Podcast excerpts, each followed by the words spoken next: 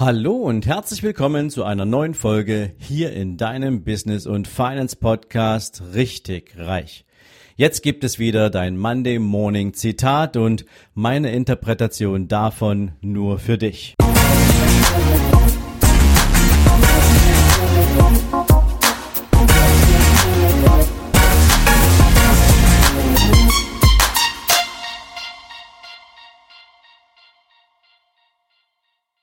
Guten Morgen und herzlich willkommen zu einer neuen Zitate-Folge. Und heute kriegst du ein Zitat von mir mit für deinen Start in die Woche, was für mich an Schwere und an Deutlichkeit kaum zu überbieten ist. Das Zitat, was du heute von mir bekommst, ist praktisch eine Blaupause, die sich durch die gesamten Epochen der menschlichen Entwicklung zieht und ein Mann hat all das in einem Satz zusammengefasst. Und das, was du gleich hören wirst, ist auf der einen Seite traurig und auf der anderen Seite tägliche Chance aufs Neue, diese Fehler nicht zu machen. Das Zitat des heutigen Tages kommt von Mahatma Gandhi, einem Mann, den ich extrem bewundere dafür, was er an Leidenschaft und an Beharrlichkeit entwickelt hat und am Ende in der Lage war, 200 Millionen Menschen hinter sich für ein besseres Leben zu versammeln. Das Zitat heute lautet, die Geschichte lehrt die Menschen, dass die Geschichte die Menschen nichts lehrt. Und gern wiederhole ich es noch einmal für dich, weil es ist so bedeutsam. Die Geschichte lehrt die Menschen, dass die Geschichte die Menschen nichts lehrt. Ja, und egal wo du jetzt diesen Podcast hörst, hast du vielleicht auch schon diesen kleinen Impuls in dir, ein Beispiel vor dein geistiges Auge zu holen und ja, zu nicken, zustimmen zu nicken, weil du weißt, wovon ich spreche. Und doch möchte ich heute die Gelegenheit nutzen, dir verschiedene Beispiele mitzugeben, in denen das jeden Tag aufs Neue passiert, was dieses Zitat beschreibt. Und oft tun wir Menschen nichts dagegen. Und heute geht es um das Thema Aufmerksamkeit und mal genau hinzuschauen. Und am Ende dieses Zitats, dieser Folge, bekommst du von mir auch noch zwei Empfehlungen, wie du ganz persönlich für dich bei dem einen oder anderen Lebensbereich anfangen kannst. Aber lass mich mal mit ein paar Beispielen kommen, damit du ein besseres Gefühl dafür bekommst, was steckt denn eigentlich in diesem Zitat alles für eine Urgewalt drin. Denken wir mal an das Beispiel Kriege. Eigentlich die schlimmste Form der Auseinandersetzung zwischen Menschen, die unterschiedliche Sichtweisen auf verschiedene Dinge haben, die unterschiedliche Vorstellungen haben von Ethik, die unterschiedliche Vorstellungen haben von regionalen Besitzansprüchen und vieles, vieles mehr.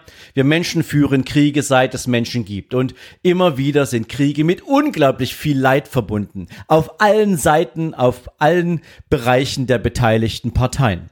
Und doch werden Kriege geführt, trotz wieder besseren Wissens. Und das ist doch ehrlich gesagt etwas, wo wir schon längst hätten lernen können als Weltgemeinschaft, dass man anders Probleme lösen kann, dass Reden, dass Diplomatie wesentlich bessere Wege sind. Aber wir kommen gleich zu einem Beispiel, wo das auch schon wieder negiert wird.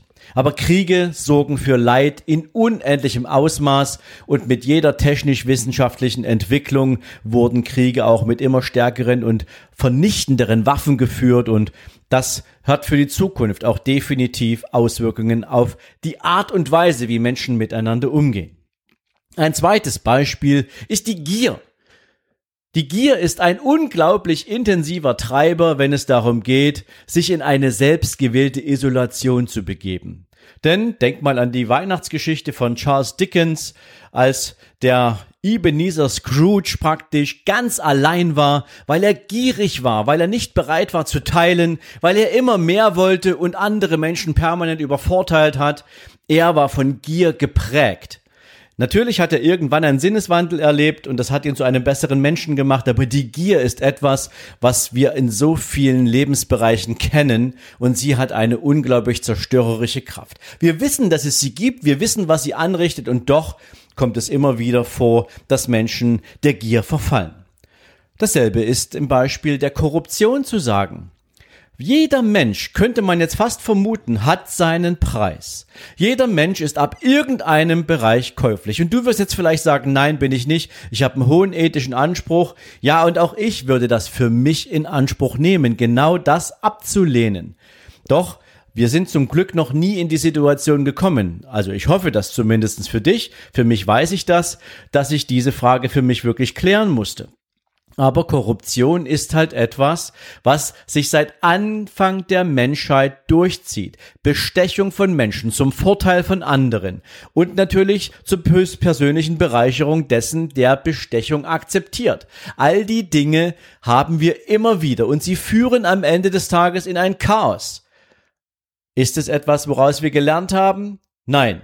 Ist es etwas, was mit Erfolg, egal ob in Regierungen oder in Unternehmen, in irgendeiner Form positiv verändert wurde? Nein. Ich hatte gerade erst ein Gespräch mit einem Unternehmer, der sagt, selbst deutsche Großkonzerne haben im Osten Europas, um bestimmte Ziele zu erreichen, Schmiergeldkonten, mit denen sie arbeiten, um ihre Ziele durchzusetzen. Korruption existiert also in der heutigen Zeit selbst unter Unternehmen, die im deutschen Aktienindex gelistet sind, von denen man ja annehmen dürfte, aber nach Wirecard wundert sowieso keinen mehr irgendwas, dass man dort einen bestimmten moralischen Kodex verfolgt. Aber das ist auch nicht so. Also Korruption.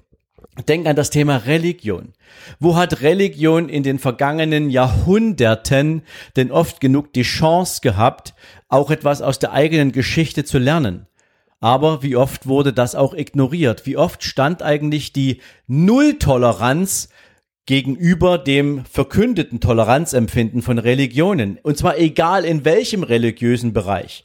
Ja, das Thema Toleranz hat oft dazu geführt oder fehlende Toleranz dazu geführt, dass Religionen das, was sie eigentlich an Glauben vertreten, selbst gar nicht gelebt haben. Und das gibt es jeden Tag aufs Neue. Ein weiterer Beispiel, ein weiteres Beispiel, und das ist etwas, das kannst du oder konntest du in der jüngeren Zeit ja so oft miterleben. Postengeschacher in der Politik. Schau dir mal bitte an, und ich werde jetzt ein bisschen persönlich, verzeih mir das bitte, aber wie Posten innerhalb einer EU oder innerhalb von Deutschland durch parteiliche Fügung und Fürsprache an Leute verschachert worden, die null, aber auch wirklich null Qualifikation für diesen Job haben, den sie bekommen haben. Ganz von dran unsere EU-Kommissionspräsidentin Ursula von der Leyen. Nebendran, schau dir an, was wir gerade alles erleben. Das Chaos in der deutschen Gesundheit. Unser Gesundheitsminister Spahn oder unser Wirtschaftsminister Peter Altmaier oder unser Finanzminister Meister Scholz. All diese Menschen haben ihre Jobs gekriegt, weil sie langjährige Parteikumpel von Regierungsmitgliedern sind. Und deswegen haben sie einen Ministerposten bekommen.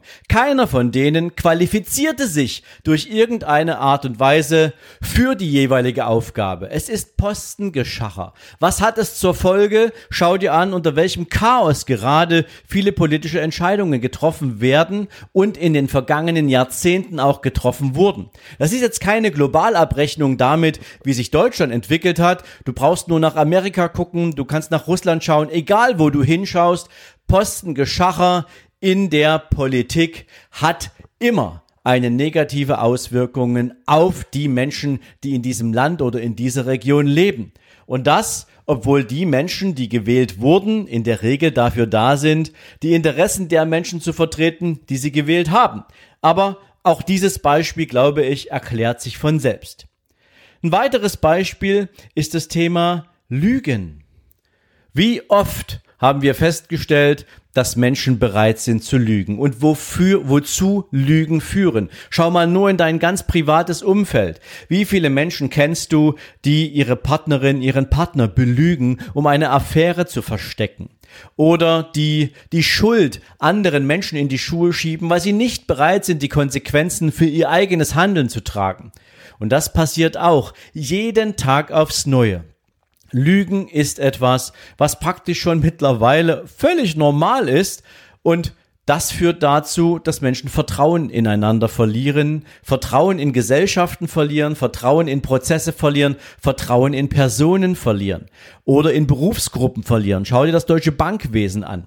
Ja, also all die ganzen Dinge haben etwas damit zu tun, dass niemand aus der Vergangenheit bereit ist zu lernen. Wo haben Lügen hingeführt? Erst kürzlich habe ich wieder eine Diskussion geführt in Bezug auf den Film The Big Short, der ja nichts anderes wieder erzählt als die Geschichte der größten, ja nennen wir es mal, des, des, der, der größten Blase in den USA, die 2007, 2008 geplatzt ist, die Subprime-Krise, also die, die Real Estate-Krise und kurze Zeit später, und der Film erzählt es wirklich auch sehr, sehr clever und gut, wurden dieselben Produkte von den beteiligten Banken unter neuem Namen wieder an den Markt gebracht.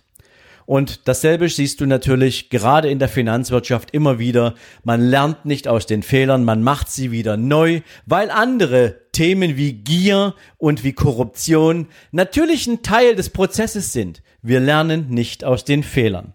Und ich könnte dir jetzt noch unglaublich viel mehr Beispiele mit, äh, mitbringen, egal ob das das Thema Investitionen betrifft, ob das das Thema Ökologie betrifft oder ob das das Thema Macht betrifft. Aber Macht gebe ich dir gerne auch nochmal ein Beispiel. Ähm, schau dir mal an, was zum Beispiel in der politischen Gesetzgebung für Entscheidungen getroffen werden oder getroffen wurden, die zeitweise wirksam sein sollten. Beispiel unser Solidaritätszuschlag. Der sollte sich nach ein paar Jahren wieder erledigen, aber jetzt hatten wir uns schon mal dran gewöhnt, dass er da ist und bis heute zahlt ihn jeder deutsche Bürger. Das hat etwas damit zu tun, dass Macht, wenn man sie einmal hat, auch häufig missbraucht wird. Und das kannst du dir natürlich auch in afrikanischen Volksstämmen anschauen. Das kannst du dir anschauen, ähm, wie Macht genutzt wird in Russland beispielsweise, um Oligarchen groß zu machen oder um sie klein zu machen. Das kannst du dir anschauen, wie Frauen behandelt werden im asiatischen Raum und in vielen anderen Lebensbereichen auch. Macht ist ein gefährliches Gut und wenn wir nicht lernen, dass Macht etwas ist, was man mit einer hohen Verantwortung einhergehend ausüben sollte, dann werden wir irgendwann auch unser blaues Wunder auf einer ganz anderen Ebene erleben. Und deswegen möchte ich jetzt zum Ende dieser Folge gern für dich ein, zwei Beispiele bringen, was du tun kannst, um in deinem Leben aus der Geschichte deines Lebens zu lernen. Vielleicht auch aus der Geschichte des Lebens der Menschen, die um dich rum sind, Menschen, die du magst, Menschen, die einen hohen Einfluss auf dich haben. Und deswegen gibt's heute von mir für dich zwei Buchempfehlungen dazu. Die erste Buchempfehlung, die du von mir bekommst, und ich habe sie schon einmal ausgesprochen, weil es das Buch ist, was mein Leben einmal komplett verändert hat, ist ein Buch von John Strelacki und das heißt Das Café am Rande der Welt. Wer gern die englische Variante lesen möchte, für den heißt der Originaltitel The Y Café, aber die Story ist dieselbe. Es geht um einen Mann auf der Sinnsuche seines Lebens, der für sich entscheidet, ähm, ich brauche Urlaub und in ein Café kommt, weil er sich verfährt. Und was er dort erlebt, die Gespräche, die er dort führt, sorgen bei ganz vielen Menschen, die ich kennengelernt habe, denen ich das Buch geschenkt habe oder die es einfach lesen, gelesen haben, unabhängig von meiner Empfehlung zu wahnsinnig spannenden Erkenntnissen. Und sie lernen aus dem, wie sie bisher ihr Leben geführt haben und was sie gerne in Zukunft beibehalten und was sie vielleicht auch ändern möchten. Das ist für mich ein wunderbares Beispiel, wie du mit dir selbst mal so dieses Spiegelbild hochholen kannst. Bin ich eigentlich zur richtigen Zeit am richtigen Ort und läuft alles so, wie ich es haben will? Oder habe ich jetzt die Chance, verschiedene Dinge meiner Vergangenheit mal hochzunehmen, sie auseinanderzunehmen, sie zu analysieren und vielleicht festzustellen, gibt es da etwas zu lernen? Und wenn ich etwas lerne, kann ich daraus etwas ableiten und verändern. Das zweite Buch, was ich dir mitgeben möchte, ist eine, ja nennen wir es mal fiktive Geschichte. Auch das Buch habe ich dir schon mal empfohlen. Aber gerade wenn du Unternehmer bist oder wenn du dich mit dem Gedanken beschäftigst, ein eigenes Unternehmen auf den Markt zu bringen, es zu entwickeln. Und zwar egal, ob du zunächst erstmal ganz alleine als Selbstständiger anfängst oder ob du bereits ein Unternehmen hast, wo du jetzt aufbauend Personal einstellen kannst. Überlege dir bitte, mit welcher Struktur und vor allen Dingen mit welcher Philosophie willst du dieses Unternehmen für Menschen, mit denen du arbeiten möchtest, zu einem beruflichen Zuhause machen. Und deswegen empfehle ich dir von ganzem Herzen das Buch The Big Five for Life. Und das Buch ist auch geschrieben von John Stolecki und er beschreibt in diesem Buch, wie Unternehmen arbeiten können, wie sich Unternehmen aufbauen und ausrichten können, um nicht nur selbst zu wachsen, sondern um den Menschen, die in diesem Unternehmen arbeiten, eine solche Heimat zu geben, dass sie mit dem Unternehmen gemeinsam als Persönlichkeit wachsen können. Und deswegen möchte ich dir diese beiden Bücher unbedingt mitgeben. Denn wenn wir Chancen finden wollen, aus der Vergangenheit zu lernen, und zwar egal, ob es eine globale Vergangenheit ist oder ob es unsere ganz individuelle persönliche Gelegenheit ist, dann sollten wir diese Gelegenheit nutzen und nicht verstreichen lassen. Denn wie oft hast du dir vielleicht auch schon mal die Frage gestellt, wie wäre dein Leben verlaufen, wenn du zu einem bestimmten Moment in deiner Vergangenheit eine andere Entscheidung getroffen hättest? Die richtige aus heutiger Sicht. Was hätte passieren können? Wieso hast du sie nicht getroffen? Wieso bist du heute immer noch auf diesem Weg unterwegs und was könntest du jetzt mit dem Erkenntnisgewinn von heute daraus machen? Wie kannst du dein Leben nochmal ändern? Ist es überhaupt noch möglich? Ich kann dir jetzt schon sagen, ja, es ist immer möglich. Solange du nicht in der Kiste liegst, kannst du immer etwas Gelerntes aus der Vergangenheit in die Richtung bringen, die du gern einschlagen möchtest, weil sie dir gut tut.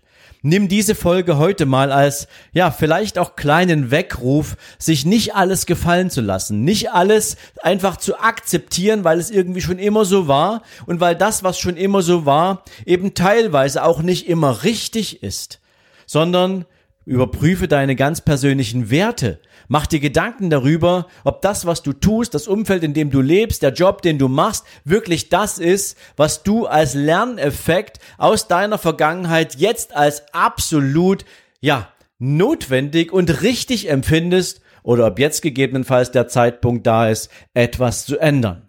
Und deswegen bekommst du das Zitat, weil es so wichtig ist, zum Schluss noch einmal von mir. Die Geschichte lehrt die Menschen, dass die Geschichte die Menschen nichts lehrt. Und ich möchte gern hinzufügen, nicht nur im großen und globalen Maßstab, sondern insbesondere in dem Lebenszyklus, den jeder Mensch individuell für sich als persönliches Maß der Verantwortung zur Verfügung hat.